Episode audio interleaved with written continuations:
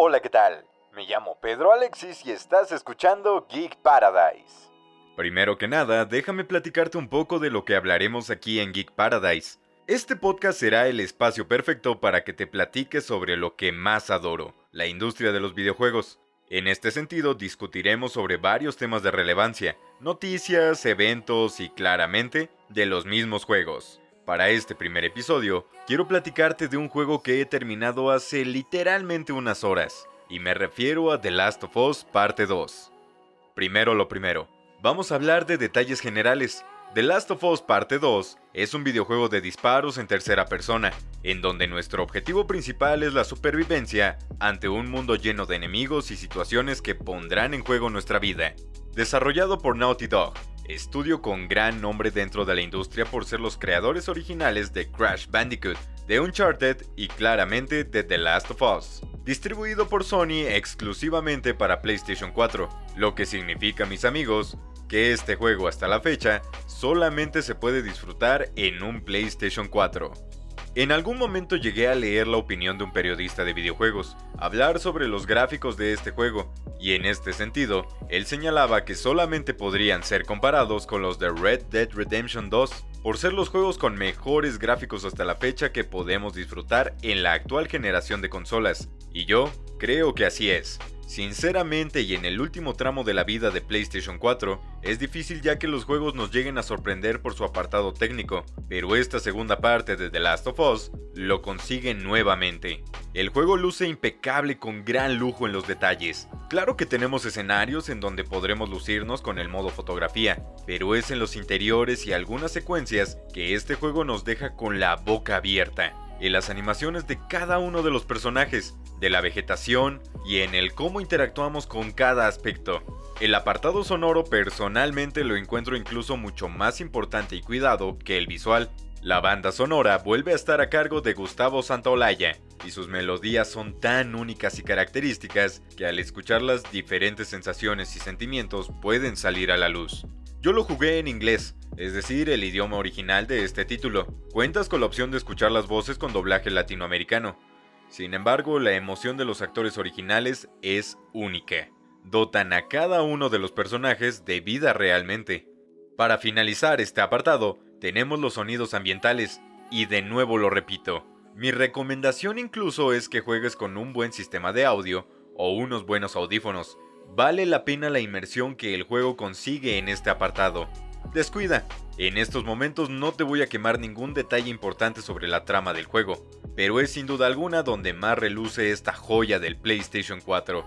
Seguimos en primer lugar el camino de Ellie, la chica con inmunidad ante el Cordyceps, que arrasó con una gran parte de la vida humana tal y como la conocíamos. Es una secuela en toda regla, y es ampliamente recomendable que hayas jugado ya al primer juego, Justo después de que Joel rescatara a Ellie de una muerte que ella incluso elige, sin cura, solamente queda seguir con sus vidas y precisamente, tanto Joel como Ellie lo hacen en Jackson, un asentamiento tranquilo en el que una sociedad de personas intentan seguir con sus vidas, viviendo con los infectados como su nueva realidad. Una serie de hechos importantes harán que nuestra protagonista vaya en busca de venganza, y precisamente es esta travesía la que se vuelve un camino lleno de violencia y brutalidad, la que logra que The Last of Us Parte 2 supere con creces al original. Claramente te puede gustar más uno que el otro, a lo que me refiero es a que no tengas duda de que esta segunda parte es igual de buena e incluso mejor. Tal y como te lo mencioné al inicio, se trata de un juego de disparos en tercera persona muy divertido e intenso. Los encuentros son muy tensos, pues ahora hay un mayor número de enemigos tanto humanos como infectados, todos ellos por cierto con el único fin de acabar con nuestra vida. La inteligencia artificial es muy buena, hay ocasiones en las que se vuelve predecible, pero siempre supondrá un verdadero reto. Tenemos la creación de objetos con los recursos que vayamos encontrando, una dinámica que hacía The Last of Us único y que en esta segunda parte solamente vuelve como un infaltable y sello de la saga. No quiero hablar de detalles en concreto, porque podría hablar durante horas. Solamente quiero que sepas que el gameplay está muy pulido y refinado. El juego es divertido y retador por donde lo mires. Naughty Dog consigue mejorar su propia fórmula y poco a poco la perfecciona. Ahora y de manera rápida, vamos a hablar de duración The Last of Us tiene dos campañas principales, que si lo llegas a jugar en difícil, como fue mi caso, con una exploración detallada, llega a dar aproximadamente unas 40 horas de juego. Eso claro sin contar con los coleccionables, las mesas de trabajo o las cajas fuertes, objetivos principales que al final del día no hacen más que alargar la ahora inmensa propuesta de este juego. Antes de terminar y hablarte del juego con algunos spoilers, mi conclusión general es que The Last of Us Parte 2 es un imprescindible del PlayStation 4, uno de los juegos exclusivos y elegidos para acompañar a esta gran consola por su último ciclo de vida. Creo con sinceridad que si le das una oportunidad, ya concluido el primer juego, te va a encantar incomodar por partes iguales. El juego es crudo, es violento, y en este sentido no te lo recomiendo en lo absoluto si eres una persona sensible con ciertos temas, ya que incluso necesita un nivel de madurez en el pensamiento del jugador para que comprendas todo lo que llega a suceder. Una absoluta maravilla de juego. Ya concluida esta primera parte del primer podcast, Vamos con una segunda en la que te quisiera dar un poco rápido mi opinión sobre la polémica que generó The Last of Us Parte 2 al momento de su lanzamiento y posterior a este. He de decirte que voy a hablar con spoilers, por lo tanto si no has jugado a The Last of Us Parte 2, es muy probable que te vaya a quemar algunas experiencias bastante importantes. En primer lugar quisiera resaltar la muerte de Joel. Así es amigos, Joel muere en The Last of Us Parte 2. Esta muerte fue ampliamente criticada por su simplicidad, por decirlo de alguna manera. En realidad Joel muere de una manera bastante cruel y brutal a manos de Abby. Abby es la protagonista de la segunda campaña de The Last of Us Parte 2, y se nos revela que es la hija del doctor que estaba examinando a Ellie en el primer videojuego para poder crear la cura. Precisamente Joel termina matando a este doctor, y por lo mismo Abby emprende una búsqueda de venganza. Podemos comprender el motivo, pero ¿en realidad es tan mala la muerte de Joel? Yo personalmente creo que no, y que es un acierto que lo hayan hecho de esta manera. Vamos a tener aquí opiniones divididas. Me refiero, Joel claramente toma la acción de rescatar a Ellie porque en este sentido Joel y Ellie comparten ahora un vínculo algo familiar. Joel al perder a su hija consigue en Ellie tal vez la oportunidad que le quitaron. Caso contrario, tú tal vez puedas opinar que lo que hizo Joel fue completamente erróneo, ya que el hecho de rescatar a Ellie hace que la humanidad haya perdido completa esperanza de una cura contra el Cordyceps que arrasa a la humanidad. Cualquiera que sea el bando en el que estés, hay que admitir una cosa. Estamos en un mundo completamente violento, un mundo en el que pocas veces se nos demuestra humanidad. Joel muere de la manera en la que tenía que morir. Es así de simple. Él creyó que matando personas inocentes y llevándose a Ellie a un lugar lejano, simplemente la paz lo iba a acompañar. Pues no, en realidad creo que buscó su destino. Joel ya sabía que este momento podía llegar. Y digo ya sabía porque tan solo es cuestión de usar un poco la lógica. No estás haciendo cosas correctas, estás siendo completamente cruel, estás siendo completamente egoísta. El destino de Joel es así de simple, es la muerte brutal a manos de una chica que buscaba venganza y en ese sentido la consiguió. Como ya te lo dije, hay que apreciar el mundo de The Last of Us desde lo que es. Es una humanidad completamente corrompida, en la que la violencia está completamente justificada y en la que el humano está corrupto. Muy pocas veces vemos muestras de humanidad. ¿A qué me refiero con esto? Desde el inicio y hasta el final, vemos cómo hay sociedades, pero son sociedades que no tratan de vivir felices en este aspecto, o tal vez lo tratan y no lo llegan a conseguir. Simplemente el objetivo principal de estas personas es precisamente sobrevivir, terminar con su ciclo de vida en el momento en el que deba de terminar. Y ellos saben que puede terminar temprano, porque hay amenazas externas. Por ejemplo, nos situamos en Seattle y tenemos nuevos enemigos como los lobos, como los Scars, o los mismos infectados.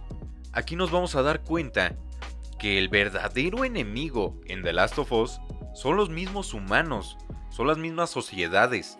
Hay una guerra civil que se está gestando, esto lo puedes apreciar en la segunda campaña, la cual tiene como protagonista Abby. Hay una guerra civil que se gesta entre los Scars, que son un grupo algo más, ¿cómo decirlo?, antiguo en sus creencias, que incluso tiene una profeta a la cual le llegan a tomar la palabra, las profecías, las creencias. Y luego tenemos a los lobos, una sociedad algo más contemporánea, por así decirlo. Es decir, ellos siguen viendo películas, siguen platicando de deporte, por así decirlo. Es una sociedad algo moderna y estructurada. Sin embargo, ninguna de las dos está correcta en su planteamiento. Y no me refiero a la cuestión de la trama o el guion, me refiero a la cuestión de, de la misma sociedad. Cada una va a tener sus pros y cada una va a tener sus contras. Y de verdad, el juego tiene momentos increíbles, impresionantes, momentos que a mí en lo personal realmente me dejaron con la boca abierta.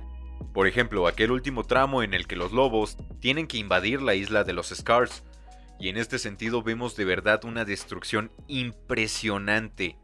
Ya en el último tramo del juego, es decir, el final final, podemos apreciar cómo Ellie desea tomar venganza a Abby, y la tiene que buscar a Santa Bárbara, un destino que da pistas sobre nuevos indicios sobre las luciérnagas, un grupo que ya habíamos visto en el primer videojuego.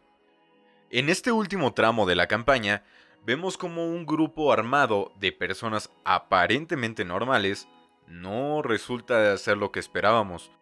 Hay sobrevivientes que no tienen la infección, y estos sobrevivientes tú podrías dar por hecho que por simple humanidad, por simple gesto de supervivencia, vas a ayudarlos. Este último grupo que reside en Santa Bárbara, lo que hace es tomar a estos supervivientes y convertirlos en prisioneros. Una dinámica completamente cruel, que nos deja ver que en realidad no hay humanidad en The Last of Us.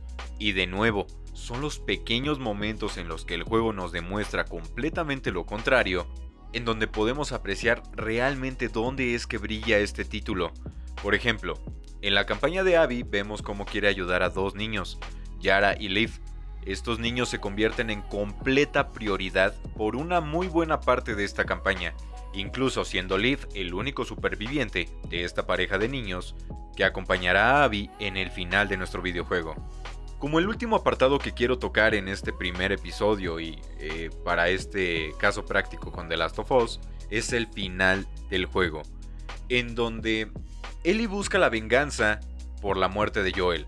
¿La venganza qué significa? La misma muerte de Abby, que es quien mató a Joel. En este sentido, comprendemos que Abby consiguió su venganza de una manera muy directa, consiguiendo finiquitar la vida de Joel. Sin embargo, con Ellie pasa algo curioso.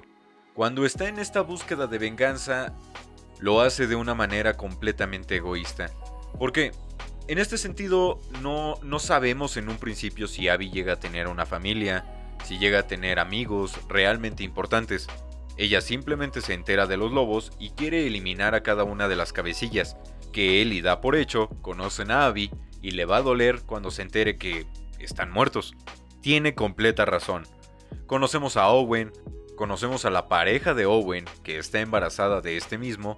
Owen también, para que me entiendan rápidamente, es el amor que en algún momento llega a tener Abby en todo el juego, y es una persona sumamente importante para ella entendemos que Abby también tiene ese apartado de humanidad que llegó a perder porque claramente Joel se lo quitó.